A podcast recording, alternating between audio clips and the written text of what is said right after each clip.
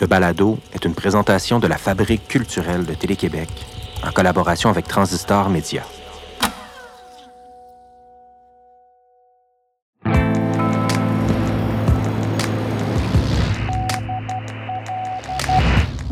Billy Ray écrit Alors chaque nuit, je fais l'amour, comme on siphonne l'essence d'une voiture abandonnée, comme si le temps me glissait entre les doigts. Vous écoutez Signal Nocturne.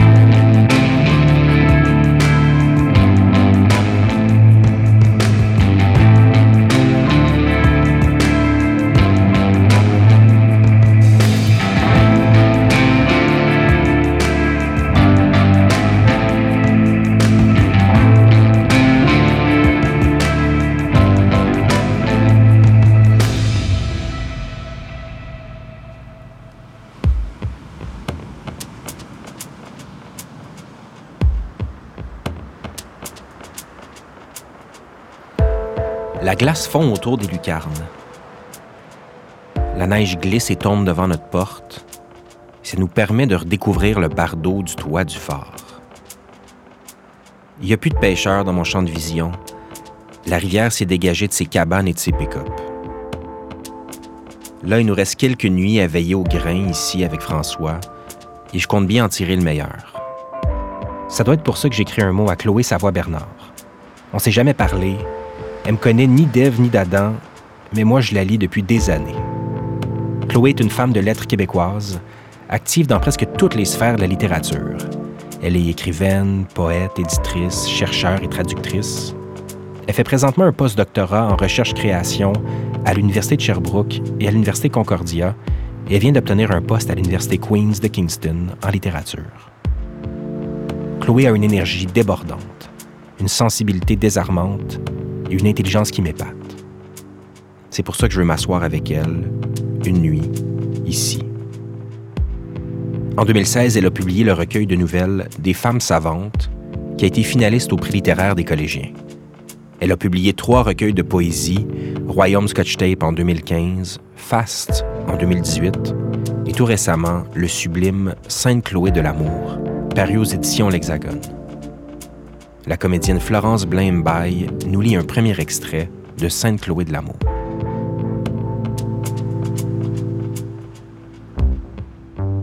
À force de se lever lorsqu'on lui dit Nomme-toi la matière, glisse, c'est une défense, une prière, un renoncement, une danse au lieu d'un acquiescement. Faut-il choisir le silence pour trouver l'autre avec qui valser? Parler aussi est parfois une rupture. Les étiquettes sont résilientes et la matière réfractaire aux ordonnances de se dire elle-même matière, morceau de soie. Se lève, va prendre une marche, lèche la colle pour que se détache ce qui rétif fascine au pilori de la droiture. Quelles sont les courbes? À défaut de parler, sans doute, la matière peut-elle interroger son corps, ses limites, visqueuse et débordante à la fixité préférer les transvasements. C'est l'histoire terminée de ma peau qui cherche une nouvelle vie. Pour bien situer l'écrivaine Chloé Savoie-Bernard, j'avais envie de lui parler un peu de son parcours de vie. Sa mère est acadienne et son père haïtien. On a donc discuté de ses deux voyages en Haïti. Euh, j'étais allée en Haïti deux fois. La première, j'étais assez jeune. J'avais, euh, j'étais au primaire. Je pense que j'avais 8-9 ans, quelque chose comme ça. Puis euh, c'est ma mère qui nous avait envoyés en Haïti parce que elle voulait que moi et ma sœur, on, arpente ce pays-là, tu sais, puis qu'il y avait une importance aussi dans l'histoire de mon père et de ma mère parce que mon père euh, était au Québec quand il a rencontré ma mère, puis ils ont été construire une, euh, une école en Haïti. Donc, c'est comme ça qu'ils se sont rencontrés parce qu'ils étaient dans un projet humanitaire, puis ma mère était volontaire pour aller construire cette école-là. Puis mon père était prof de créole, donc il y a une école quelque part en Haïti que mes parents ont aidé à construire. Donc, c'était aussi, c'était pour ça, pour, par rapport à leur histoire, mais évidemment par rapport aussi à nous essayer de se faire des racines, puis juste d'aller à la rencontre de ce pays-là. Donc, euh, c'était très particulier pour moi d'aller en Haïti à ce moment-là parce que Euh, évidemment, je suis métisse, donc euh, je, dès que, dès que j'arrive en Haïti, tout le monde sait que je suis pas haïtienne. Puis euh, c'est aussi pas seulement à cause de la couleur de la peau, parce qu'il y a des Haïtiens qui ont la couleur de ma peau, Mhm. mais c'est aussi par rapport à comment je me déplace dans, l'es- dans, dans l'espace, euh, comment je m'habille. Donc, euh, je me sentais euh, à la fois très, très étrangère, puis à la fois, il y avait quelque chose que, que je reconnaissais d'avant moi, je pense. Euh, je me rappelle quand je suis descendue de l'avion, puis c'est la première fois que je prenais l'avion, euh, l'air, qu'est-ce que ça sentait, euh, la lourdeur de l'air, euh, les couleurs. euh, tu sais, il y avait quelque chose de bizarrement très familier. Fait que, ouais, c'est c'est un rapport diasporique, je pense. Puis je pense que beaucoup de gens de la diaspora ressentent euh, pas la même chose parce que tout le monde est différent, mais des, euh, des sensations un peu similaires à ça. La deuxième fois que tu es allé, c'était dans quel cadre? Euh, je suis allée faire une tournée en Haïti euh, comme écrivaine. J'avais été invitée euh, par des gens euh, des associations françaises en Haïti. C'est comme un, un drôle de truc colonial, ces associations françaises. Il y en a un peu de partout dans le monde. C'est des alliances françaises, en Mhm. fait. Je dis associations, mais c'est des alliances françaises d'Haïti qui m'avaient invitée. Puis je pense qu'ils ne savaient même pas que j'étais moitié haïtienne, mais pour moi, c'était vraiment... une occasion en or, finalement, de me faire payer un, voyage euh, gratuit en Haïti. Puis on, on a parcouru, je pense, six ou sept villes.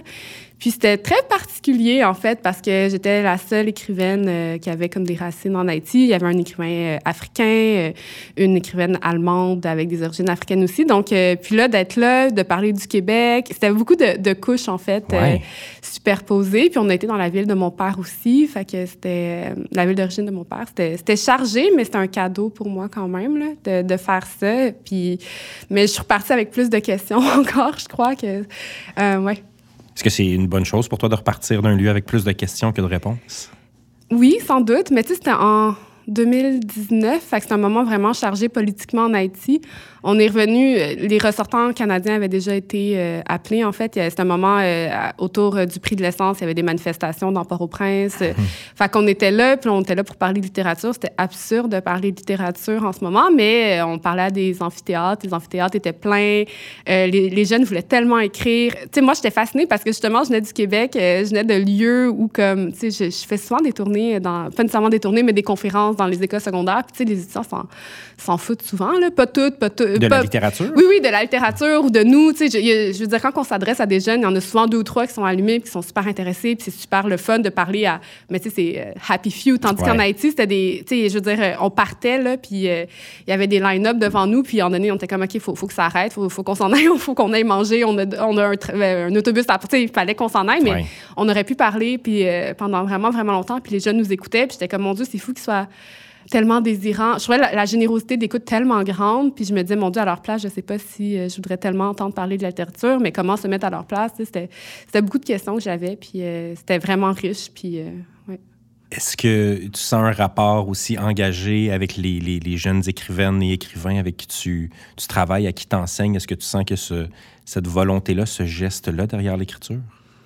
Euh, ça dépend. Je pense qu'il y en a plus pour plus. Tu sais, il y, a- toujours deux ou trois ou quatre courants, mais un de ces courants-là, euh, c'est de, ceux qui se disent que justement la littérature est pas politique, c'est un lieu d'imagination qui a rien à voir avec le réel. Puis ça, je le trouve toujours un peu dangereux, ce, propos-là. Puis c'est sûr que chez les jeunes aussi, mais tu sais, je sais pas comment dire, quand tu as 20, 21, 22, 23, 23 ans, euh, tu commences à écrire. euh, je pense pas que c'est tout le monde qui sont au courant, qui sont en train de faire de, de quoi de politique. Par contre, je vois beaucoup chez les jeunes filles un désir euh, féministe de, de travailler après, avec euh, des écritures du réel, de travailler avec euh, leur existence, euh, de travailler avec leur trauma. Puis ça, pour moi, c'est un, c'est un geste politique. Puis je le vois beaucoup. euh, je, je vois en elles des lectrices, euh, des, des Marie Darcy, puis des Mondes Veilleux aussi. Puis ça, j'ai vraiment l'impression qu'ils ont lu, tu sais. Puis je pense pas qu'ils parlent de...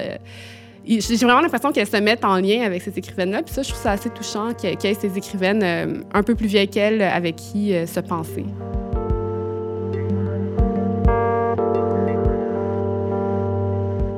À quel moment tu as commencé à écrire? À quel moment tu t'es euh, dit écrivaine, Chloé? Ben, je sais toujours pas si je suis écrivaine. Mais en fait, maintenant, je, euh, ouais, c'est pas vrai. Ça m'a pris du temps avant de dire que j'étais écrivaine. Là, ces temps-ci, ça va. Je pense que j'ai fait assez de livres.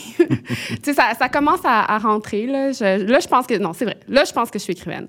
Mais je pense pas que, dès le premier livre, j'étais écrivaine. Euh, tu sais, moi, ça, je sais pas. Je trouve que c'est un grand mot. C'est un grand... C'est quelque chose de gros un peu à... Puis il y a aussi une espèce de charge un peu prétentieuse. je suis écrivaine, euh, puis je pense pas que dès le premier livre, euh, je me sentais comme ça. Puis encore moins quand j'avais pas publié. Là. Je veux dire, j'ai toujours cette volonté d'écrire là, euh, une volonté d'écriture qui était pour moi qui prenait racine pour moi dans, dans la lecture. Mm-hmm. C'était vraiment seul pour moi. Le plus important à la base, c'était de lire. Puis ça, dès que j'ai su lire, ça a été clair, ça a été, ça m'a traversé. Puis c'est un, un, très grand désir de me remplir avec les écritures des autres. Donc, j'ai su très tôt, ou j'ai su dès le début, en fait, que c'était ma, ma voix, peut-être, ou ma colonne vertébrale, ou que c'était quelque chose qu'on pourrait nommer une passion. Qu'est-ce que tu retrouves dans cette constance-là d'écrire? Parce que là, ça commence à faire un moment que tu écris. Qu'est-ce que tu vas chercher dans, dans cette euh, zone-là de, de, ta pratique et de ta, ta personne? Bonne question. Euh, je pense que je vais chercher quelque chose euh, comme une frontière ou quelque chose comme, pas une frontière, mais quelque chose qui me délimite. Ça, permet de mieux me délimiter moi, de mieux délimiter les endroits où je, je me promène. Ça me permet de nommer. La vie va tellement vite, la vie est très violente. Euh, fait que l'écriture, c'est un moment peut-être de, pause, de réflexion, mais aussi vraiment de quelque chose qui me circonscrit puis qui circonscrit l'environnement. Ça donne un, comme une silhouette sur un pavé, là. Euh, ouais, ça donne quelque chose comme ça. Puis. Euh, ça me permet de mieux comprendre finalement. Puis ça me permet aussi d'être surprise. Il y a quelque chose, spécialement dans la poésie, dans, dans, les alliages de mots, euh, dans les alliages de sonorité, il y a quelque chose qui m'apparaît toujours comme de l'ordre de la surprise, comme ah ça fait ça, tu sais les mots, ah on peut créer cette image-là, tu sais. Puis c'est la, surprise que je cherche aussi comme lectrice. quand, quand je lis, je suis comme oh mon Dieu, la personne a fait, cette personne-là a fait ça, extraordinaire, tu sais. Puis euh, peut-être que je suis allée en écriture parce que j'étais capable de leur produire un peu pour moi en, littérature, tandis que j'aurais pas pu recréer cette surprise-là dans les arts visuels parce que j'ai pas, mhm. je suis pas capable. genre, j'aurais pas pu être peintre, je pense pas. Mais la littérature, ça, je pouvais. Fait que c'est là que je suis allée. À nouveau, Florence Blain-Mbaye nous lit un texte tiré de Sainte-Chloé de l'Amour. Jaillit de mon mamelon, fondu de mon clitoris, réparti hors de moi, Lorsqu'elle le veut bien, elle dit ⁇ C'est moi, je suis bien la matière ⁇ Elle se regarde dans le miroir, surprise de ses écailles, surprise de ses peaux, multiples, noires et éraillées, surprise d'être vivante au centre du vivant. Comment ne pas se battre? Toutes les structures concourent, échafaudage à mater le réel. Dans ces transmutations hasardeuses, détaxage de la prison viandeuse, elle dévoile une silhouette qui s'enfuit aussitôt. Est-ce que quelque chose quelque part persévère dans le rang de ce qui suce et s'éternise, de ce qui visqueux s'interroge en s'assoyant dans la boue? Des murmures esquissent une question. Y a-t-il quelque chose à capturer?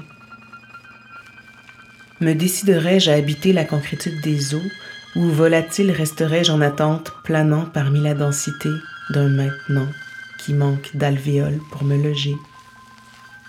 Où vais-je faire cabane Au milieu de quels accidents Dans quelles intempéries?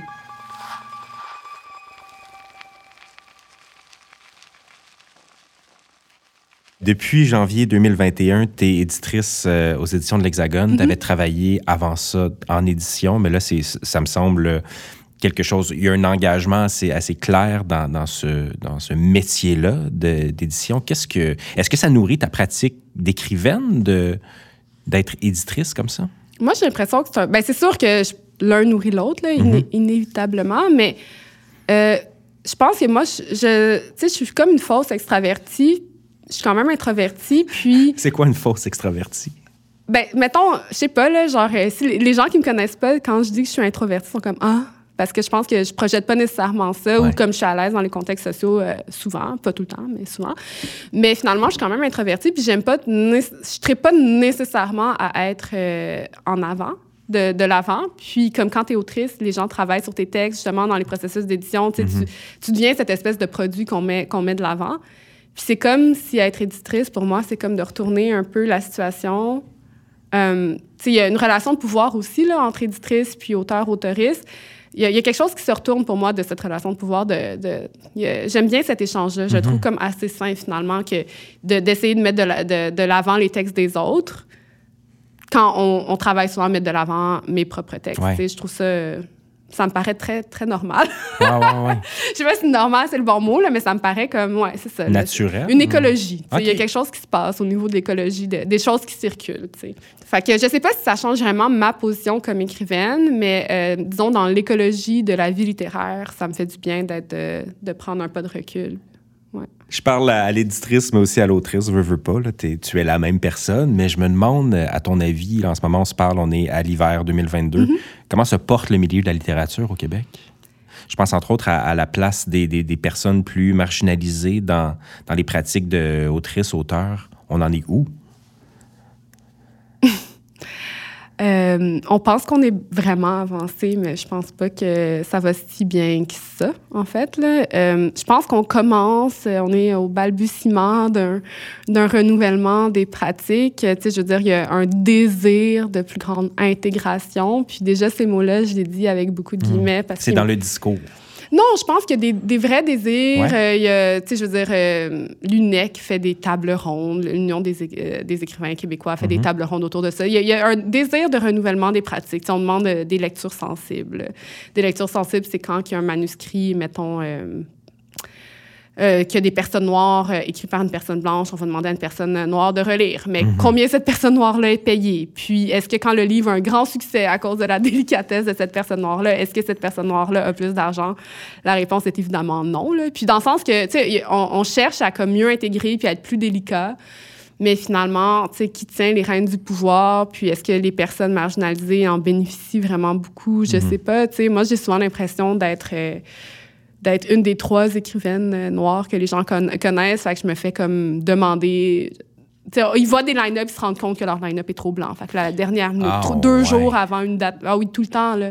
Mais comme tout le temps, puis c'est pas mon histoire, là, c'est l'histoire de tous les écrivains racialisés ou euh, immigrants, immigrantes que je connais. Comment Fait tu que- te sens quand ça arrive, ça?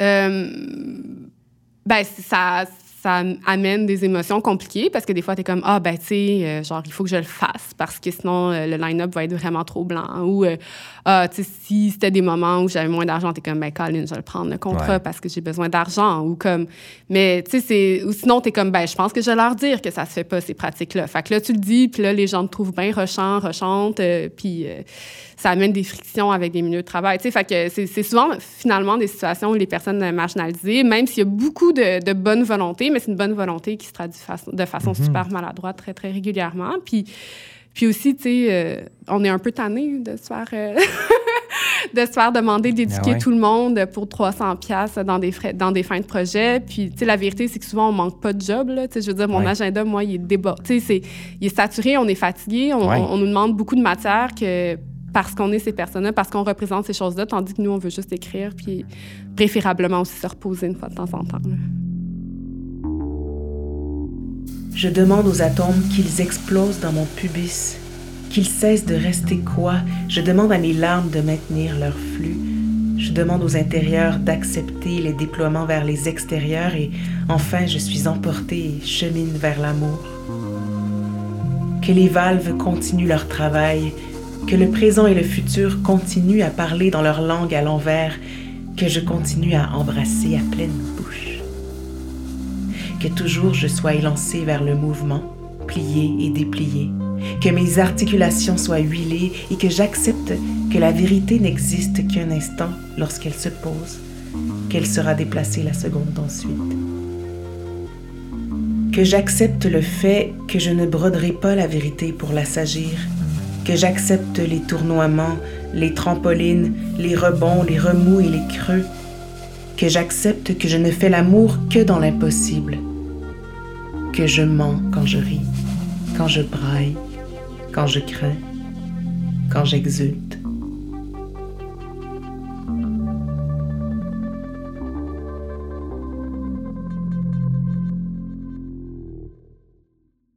Tu es à l'étape du post-doctorat.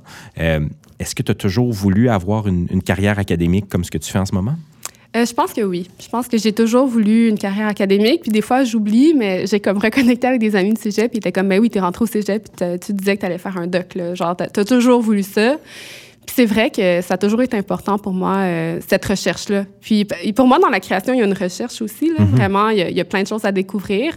Mais c'est comme si je voulais en même temps faire ce geste de recherche dans la littérature, puis euh, de découverte de, double découverte, en fait, autant mhm. dans la création que, que dans la recherche. Est-ce que tu sens que la.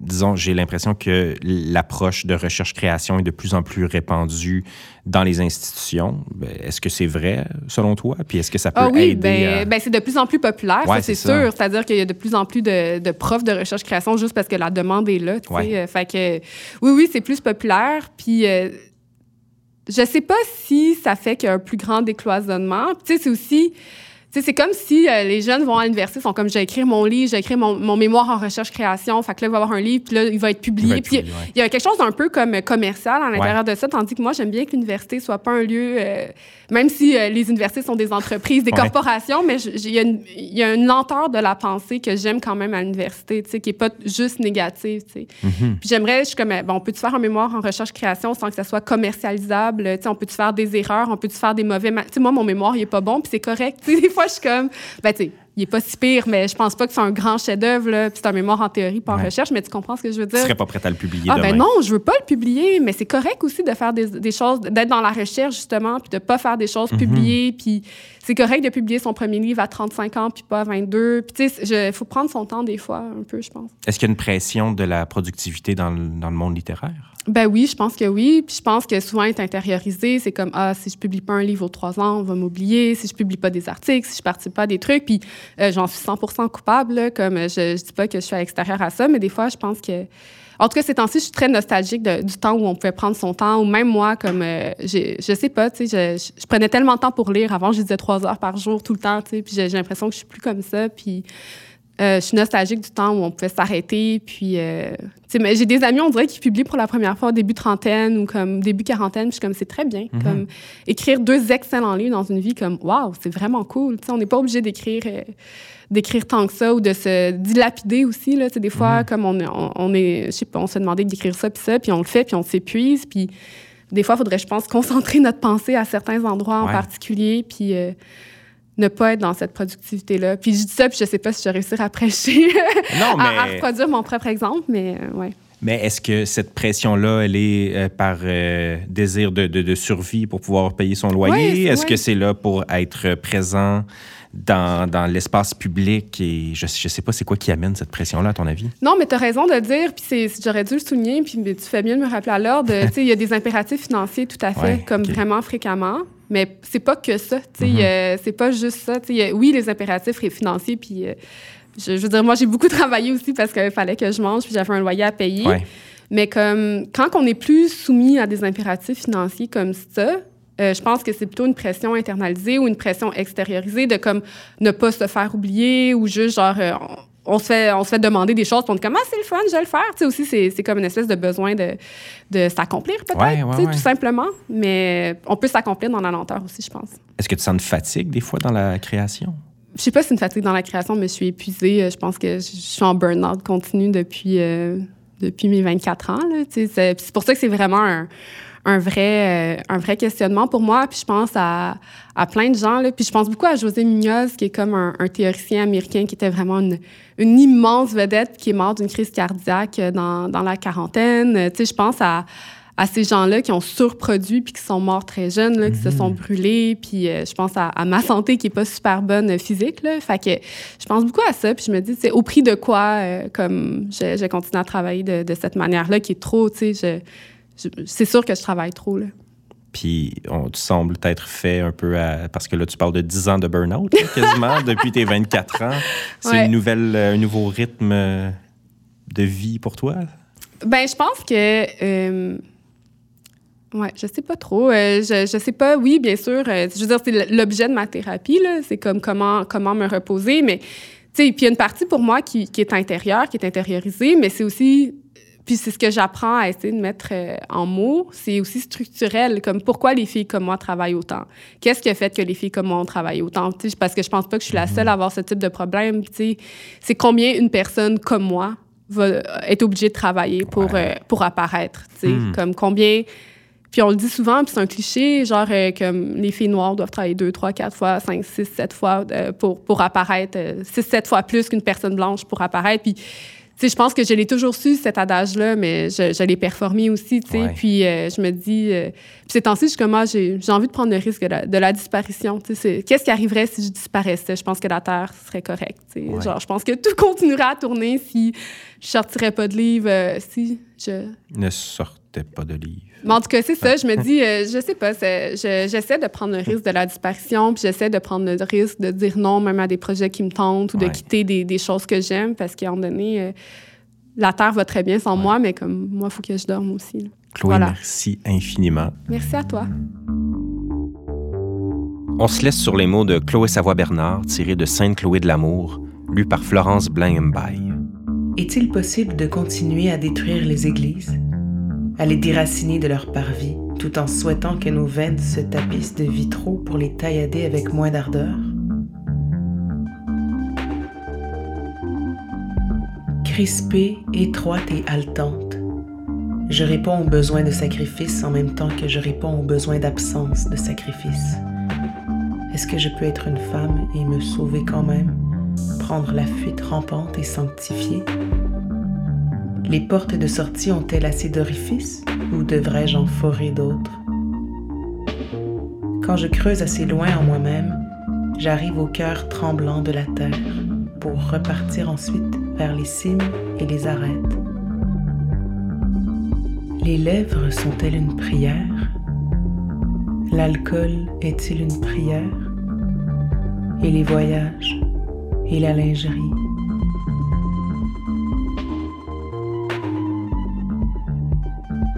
M'activant dans la colère, je réponds à la coquetterie pour entrer dans le vif du désir. Il est permis de dénouer les corps de leur armature lorsqu'on passe de sa misère à celle de l'autre avant de remarcher jusqu'à soi.